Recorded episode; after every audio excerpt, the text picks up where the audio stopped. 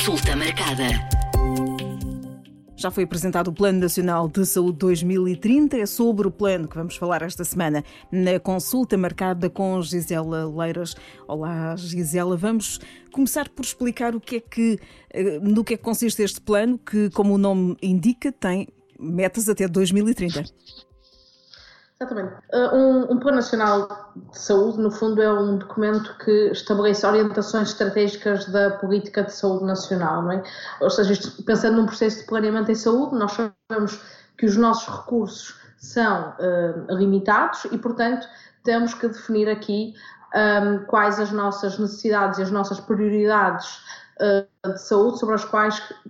queremos intervir um, e para as quais devemos criar uh, então um documento que nos permita balizar uh, essas mesmas prioridades e consertar os esforços da sociedade para intervir nas mesmas. Ou seja, no fundo, não é uh, algo que se pretende como um documento de, de gaveta, mas sim um, um instrumento estratégico de governação em saúde, e este foi construído pela primeira vez com um horizonte temporal uh, a uma década, há 10 anos, alinhando-se aqui com aquilo que, que é a Agenda 2030 para o Desenvolvimento Sustentável das Nações Unidas, ou seja, como já devem ter ouvido falar dos Objetivos de Desenvolvimento Sustentável, e foi construído precisamente de uma forma participativa, ou seja, um processo co-criativo com não só um, entidades do setor da saúde, mas sim entidades de outros uh, setores da sociedade para precisamente que possa ser uma estratégia multissetorial, integradora e que uh, permita depois alcançar melhores resultados. Ou seja, no fundo, uma, esta interação da, da, saúde com outros setores permite atingir aquilo que se pretende com o mote deste, deste plano, que é a sustentabilidade, uma saúde sustentável, um compromisso de todos para todos. Na prática, como é que vai ser, como é que vai ser aplicado este, este plano? Como eu disse, próprio, a própria elaboração do plano já foi um processo co-criativo. Havia uma, para além de haver, o, o, digamos, uma equipa da própria Direção-Geral de Saúde que fez todo um processo de planeamento, ou seja, um diagnóstico de situação em que analisou os indicadores geodemográficos, socioeconómicos, de mortalidade uh, da nossa população para perceber quais os principais problemas de saúde. Houve também o, o, uma comissão consultiva e uma comissão de acompanhamento que incluía as tais instituições, não só do setor da saúde, mas da sociedade civil em geral, que também puderam, eh, ao longo do processo, dar o seu contributo para eh, este plano, onde foram definidos então os principais problemas que eh, devem ser considerados para intervirmos até 2030 e os, os nossos objetivos a atingir. Ou seja, olhando para esses indicadores, e neste caso penso que é algo também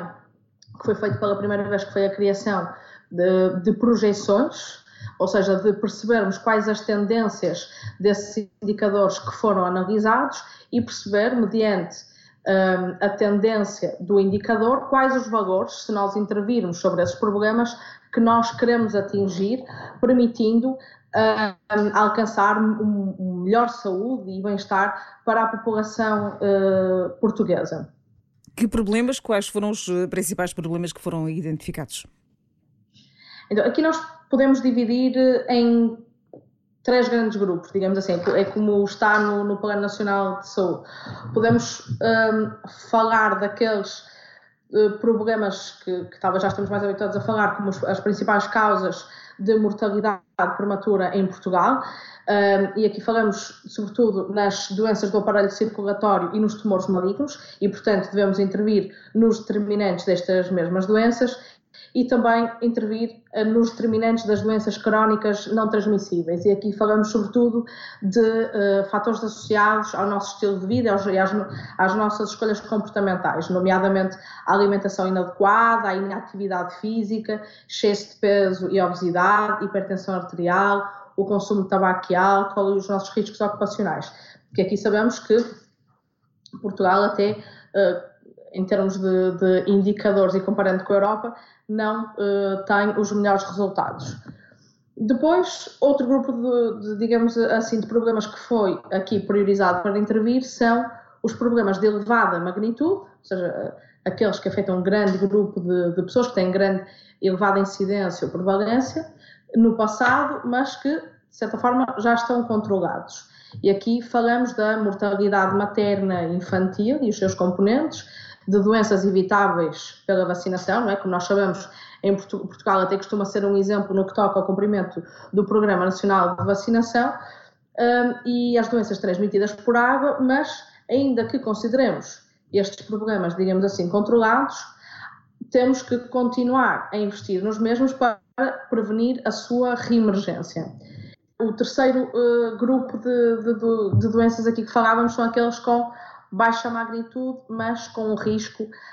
acelerado de emergir ou reemergir. Uh, e aqui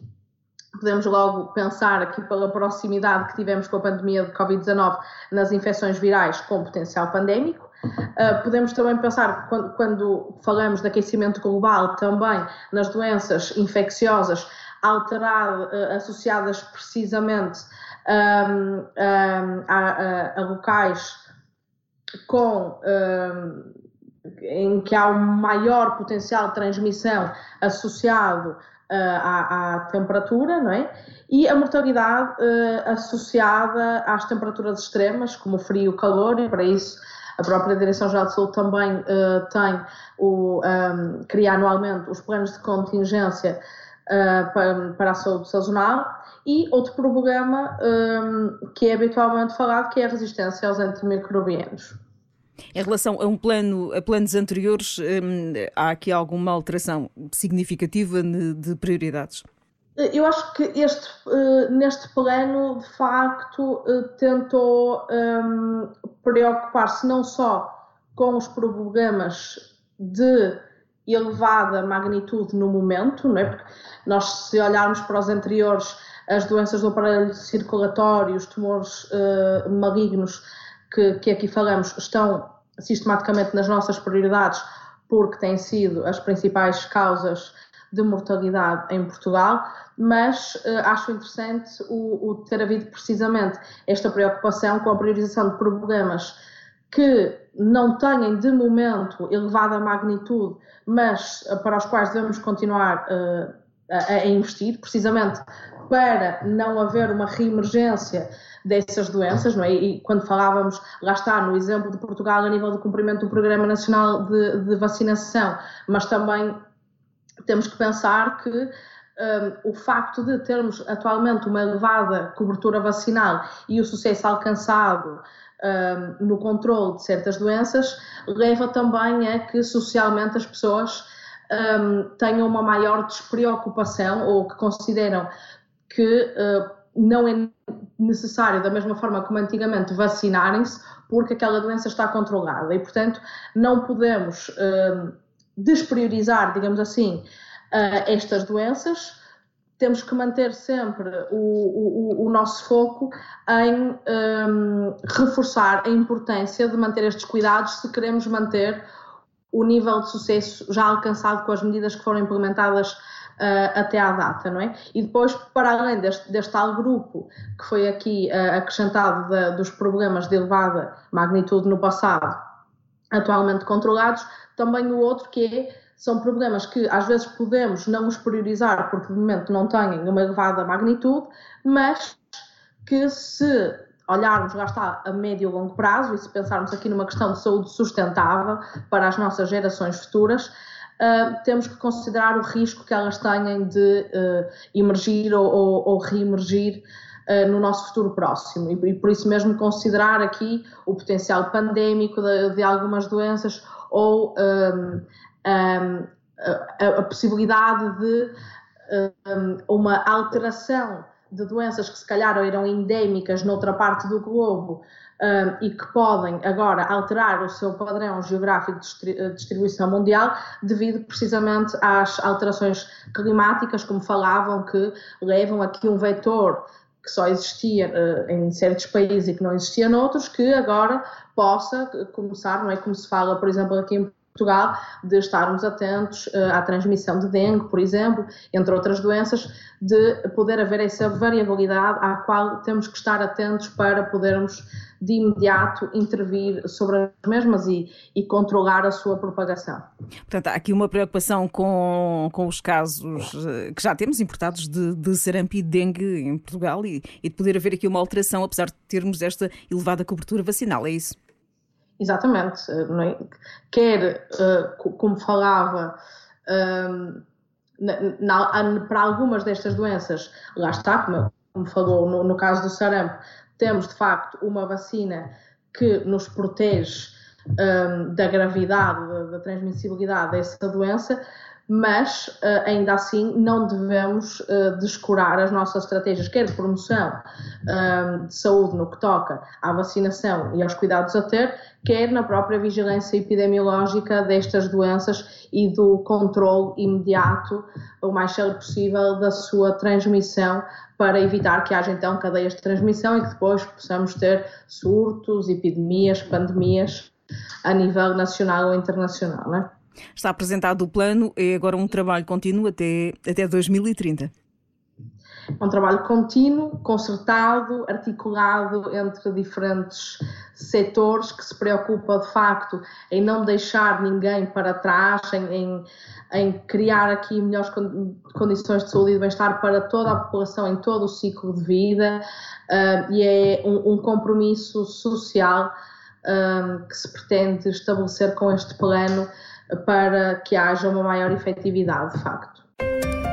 Consulta marcada.